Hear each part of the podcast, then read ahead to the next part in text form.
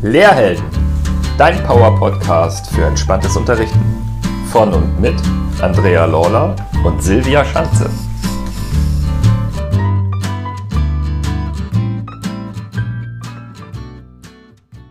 Hallo und herzlich willkommen zu dieser Sonderfolge auf dem Lehrhelden-Podcast.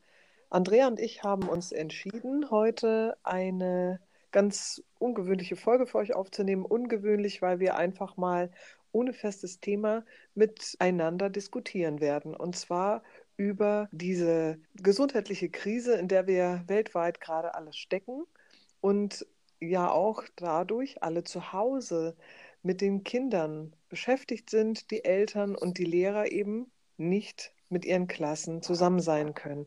Das ist eine ganz besondere Situation und wir haben dazu viele Gedanken und freuen uns dann vielleicht später mit euch auch ins Gespräch zu kommen.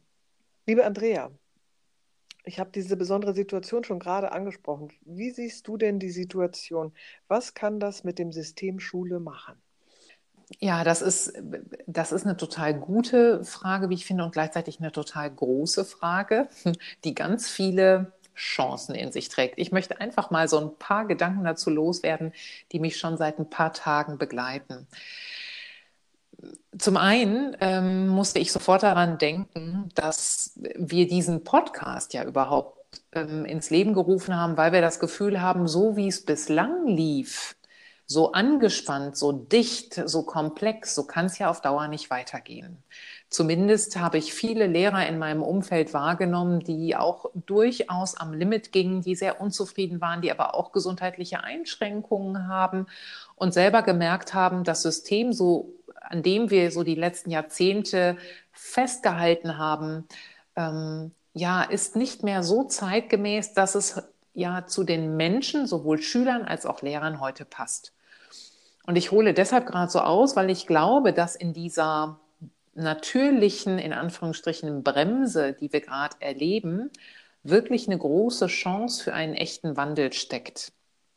Und wir diese Zeit, ob du als Lehrer oder Lehrerin, als Schulleiter oder Schulleiterin oder ja, als eine andere Person, die vielleicht in anderer Form betroffen ist von dieser Situation, als Elternteil beispielsweise, dir nochmal die Frage stellen kannst, was kann das wirklich für einen Wandel initiieren? Was ist heute eine, ein Schulsystem, ein, ein, ein Lernort, der wirklich für die Menschen passt? Und ich glaube, da stehen wir gerade an einer Schwelle, die uns viele Türen öffnen kann. Also ich habe beispielsweise darüber nachgedacht, jetzt werden ja gerade die Kinder, die Schülerinnen, die Schüler zu Hause mit Aufgaben bestückt von den Lehrern, zumindest vielerorts, so wie ich das höre. Du sprichst ja gleich auch nochmal von Erfahrungen, die du so gemacht hast, ähm, ne, Silvia. Ähm, aber so wie ich es mitbekomme, ich habe ja jetzt selber keine Kinder hier zu Hause,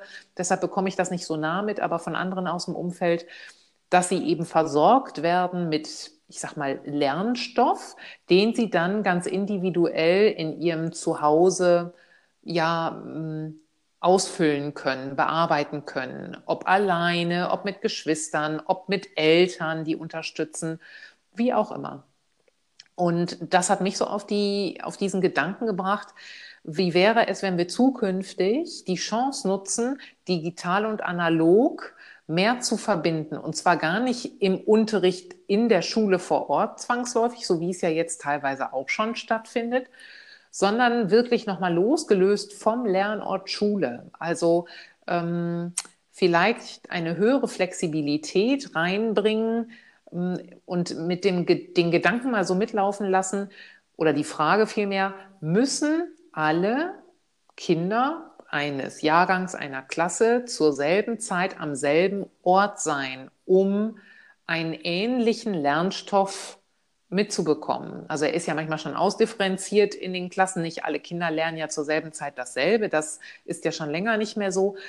Aber ist es zwangsläufig sinnvoll und richtig und zeitgemäß, das auch immer am selben Ort zu tun mit 30 Kindern, 25 oder 35 Kindern? Vielleicht birgt das die Chance aktuell, dass wir da diesen Raum erweitern und vielleicht sogar auch ein Zuhause oder ja, oder auch andere privatere Räume auch als einen Lernort begreifen können, an dem eben so auch digitaler Unterricht stattfinden kann. Und vielleicht können sich ja sogar auch zukünftig Kinder zusammenschließen in kleine Peer Groups. Wir kennen sowas ja aus Fortbildungen. Ne? Wir schließen uns ja auch immer wieder mit Trainern und Coaches zusammen, wenn wir uns inhaltlich fortbilden. Warum nicht vielleicht auch für Kinder in verschiedenen Altersstrukturen, um gewisse Inhalte für sich zu erarbeiten und die bringt man irgendwann vielleicht gemeinsam an den Ort Schule zusammen und trifft sich dann auch in einem analogen Event, so nenne ich das mal, ähm, und tauscht sich dann eben auf diese Weise aus. Das sind jetzt einfach mal Gedanken, die mir so dazu kommen, wie kann man das Beste aus beiden Welten, analog und digital, miteinander verbinden. Und ich finde, dazu lädt das, was wir aktuell erleben, auf jeden Fall ein. So, das sind mal meine ersten Gedanken dazu. Wie siehst du das, Silvia? Hast du da ähm, ähnliche Gedanken? Hast du noch andere, die dir dazu in den Sinn kommen, wenn du gerade an diese aktuelle ja, Homeschooling-Situation denkst? Ich kann ja erstmal von uns zu Hause berichten. Meine Tochter ist ja sieben Jahre alt in der ersten Klasse. Und die haben natürlich per WhatsApp gibt es da so eine Klassengruppe und da gab es dann PDF, wo ähm, als Info drin stand, was die eben in Deutsch und Mathe bearbeiten dürfen. Das machen wir auch ganz brav und das klappt ganz toll. Aber meine Tochter hat natürlich Lust auf Schule. Und jetzt sind wir ja ein bisschen mehr als eine Woche dabei. Und sie möchte auch HWS machen, also Heimat, Welt und Sachkundenunterricht. Sie möchte auch Musik, sie möchte auch Kunst machen. Okay. Also ich kann das nicht alles abdecken, möchte ich auch gar nicht und es wird dann auch irgendwann langweilig für sie. Und dann nutzen wir tatsächlich Online-Angebote. Also sie macht für Kunst, habe ich einen Online-Sketchnote-Kurs für Kinder rausgesucht, an dem sie letzte Woche jeden Tag teilgenommen hat. Und ähm, Sport macht sie zum Beispiel mit Alba Berlin. Da gibt es ja diesen Grundschulkurs, da macht sie auch schon seit einer Woche mit. Und es klappt ganz toll, weil ich ähm, sage ihr dann immer, jetzt hast du Sport, geh dir bitte deine Sachen anziehen und dann kriegt sie halt hier einen Platz und alles, was sie braucht. Sie hat sich auch eine Schulklingel gewünscht, das habe ich mir dann aufs Telefon geladen. Süß. Und ähm, so ist das ein, ein guter Mix geworden, dass sie total zufrieden ist und ihr das auch Spaß macht. Also ich kann deine Gedanken da schon unterstützen. Es muss ja gar nicht theoretisch immer so alles abgedeckt sein an einem Ort, wo alle zusammen sind. Mhm. Das ist natürlich auch von Vorteil, weil natürlich vermisst sie ihre Klassenkameraden. Mhm. Das hat sie mir auch gesagt, aber sie, ihr macht es auch viel Spaß hier, weil das natürlich auch was ganz anderes ist, als was sie da erlebt. Mhm. So, aber ich bin natürlich auch froh, wenn die Schule wieder anfängt. Ja, ja, da steckt natürlich auch eine neue Chance drin. Eine ähm, Freundin von mir, die selbst Lehrerin ist, schickte mir kürzlich ähm, ein Bild per WhatsApp. Ähm, ich weiß nicht mehr aus welchem Land, auf jeden Fall in englischer Sprache, dass viele Eltern gerade entdecken, dass Lehrer doch nicht das Problem sind. Stimmt, das habe ich auch gesehen. Und ich. Wann? Bitte? Ja, führ mal zu Ende. Und ähm, das brachte mich nochmal auf die Idee, ja, so steckt natürlich in allem eine Chance und auch diesem Lehrberuf ähm, aus einer neuen Perspektive zu begegnen, also gerade als Eltern, ne, nochmal zu sehen, was steckt eigentlich für einen Anspruch auch jeden Tag darin, mit eben ganz vielen von diesen Kindern umzugehen. Ich glaube, das hat das Potenzial, dass äh, die Eltern nochmal eine neue Wertschätzung für diesen Beruf entdecken. Na, hoffentlich. Also ich habe mir auch ausgeholfen mit diesen Lernplattformen, die sich ja Gott sei Dank für zwei Wochen kostenfrei präsentieren, so wie Skojo oder Learn Attack vom Duden. Und so hat meine Tochter eben bei Skojo einen Account und da kann man Deutsch, Mathe und Englisch machen, wobei sie gar kein Englisch hat, deshalb fällt das aus. Und da macht man eben das, was man in der ersten Klasse macht, äh, aber eben interaktiv. Und das macht ihr ganz viel Spaß. Und dann ist noch was passiert, was total spannend ist, denn wenn wir Kunst machen, also bevor ich diesen Sketchnotes-Kurs da entdeckt hatte, hatte ich gesagt, wir machen jetzt mal Kunst. Und dann hat sie ein eigenes Spiel entwickelt. Mhm. Aber das ist richtig gut, das macht auch voll Spaß, das zu spielen. Also das ist jetzt nicht irgendwie Quatsch, sondern sie hat ein Spielbrett entworfen, sie hat Ereigniskarten entworfen. Also ich fand es sehr komplex für jemanden, der sieben Jahre alt ist. Wow. Und auch noch Spaß, ne? Und total kreativ. Das zahlt ja auf viele Thesen ein und Erkenntnisse. Ne, ich denke jetzt gerade an äh, Gerald Hüther, der ja schon in vielen Gesprächen ähm, immer wieder letztendlich unterstützt, diesen Gedanken mit Spaß am Lernen können wir so unfassbar viel erreichen. Also ich finde, dafür ist das gerade ein super Beispiel. Genau. Das hat sie sich selber ausgedacht. Sie hat gesagt, Mama, ich habe ja mein Spiel angefangen, das möchte ich jetzt in Kunst fertig machen. Dann habe ich einfach nur die Materialien besorgt. Sie hat es geklebt und entworfen und auch die Felder da äh, gemalt und beschriftet. Und ich habe ihr ein bisschen geholfen beim Schreiben, damit wir diese Ereigniskarten haben. Aber das war sehr beeindruckend. Und gestern wurde es dann noch beeindruckender. Das Spiel war letzte Woche. Gestern hat sie dann von ganz alleine angefangen, sich so einzelne Karten zu malen mit Figuren drauf. Und dann hat sie draufgeschrieben Partei. Und zwar hat sie verschiedene Parteien äh, entwickelt. Eine Partei für mehr Taschengeld, eine Partei für mehr Schwarz im Leben, eine Partei für ähm, die Abschaffung von Mathe und eine Partei für Vorlesen jeden Abend. Und dann hat sie tatsächlich auch Wahlzettel entworfen, sodass jedes Mitglied unserer Familie einen Wahlzettel bekommen hat. Und dann haben wir eine Wahl durchgeführt wie auch immer sie auf diese Idee gekommen ist, das fand ich total spannend. Und das finde ich super schön, weil das wäre ja wahrscheinlich nicht so entstanden, wenn sie eben in der Schule wäre und nachmittags gespielt hätte. Mhm. Also deshalb, das ist jetzt mal so aus meiner ganz persönlichen Erfahrung.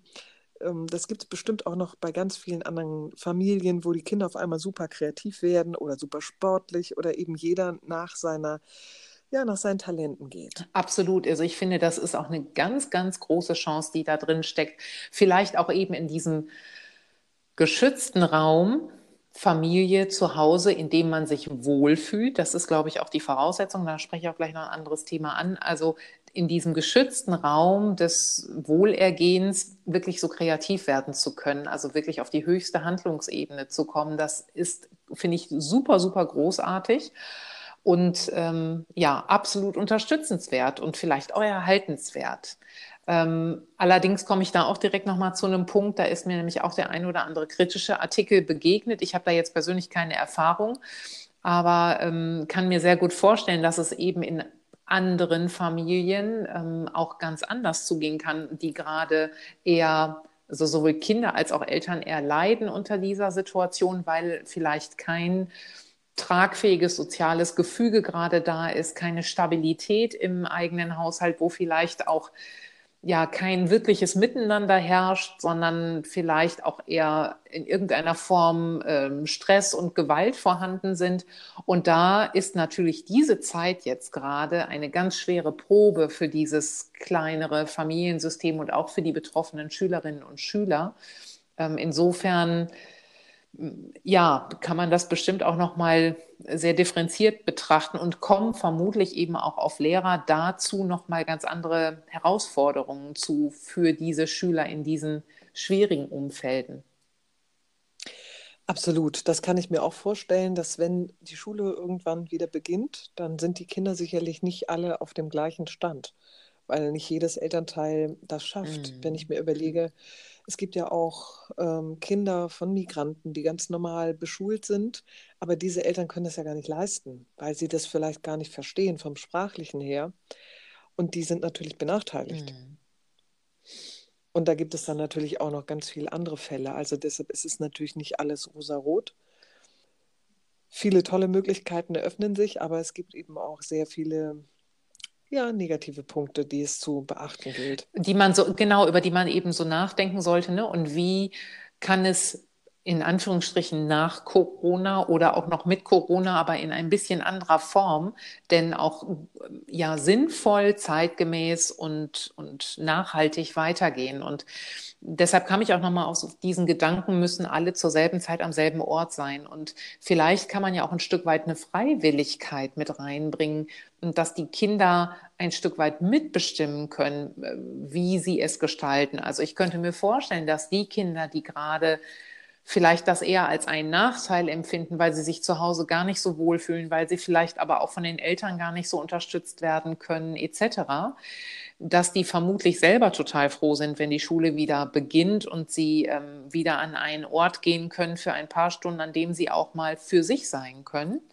Ähm, und dass denen auch diese Möglichkeit auf jeden Fall gewährt sein soll. Und dass es aber vielleicht auch Kinder gibt, weil sie einen anderen familiären Background haben, weil sie aber vielleicht auch einfach sehr, sehr weit sind in ihrer Entwicklung ähm, und die dann vielleicht froh sind, wenn sie nicht dieselbe Anzahl von Stunden mit den anderen Klassenkameraden verbringen müssen, in Anführungsstrichen, sondern vielleicht sind sie auch nur mal zwei Stunden am Tag vor Ort und können dann aber noch so vielleicht irgendwie zwei Stunden frei für sich gestalten und zwar zu Hause, weil sie ja das digitale Futter dazu haben. Ne? So, ähm, all das könnte ja sich durchaus viel mehr an den Bedürfnissen der Kinder mh, hm, ausrichten, aber auch der Jugendlichen. Also da kann man auch bestimmt noch mal Schulformen unterscheiden und auch die Altersstruktur der Kinder. Ich glaube auch gerade im Grundschulalter ist ja auch so ein soziales Gruppengefüge total wichtig, auch für die Entwicklung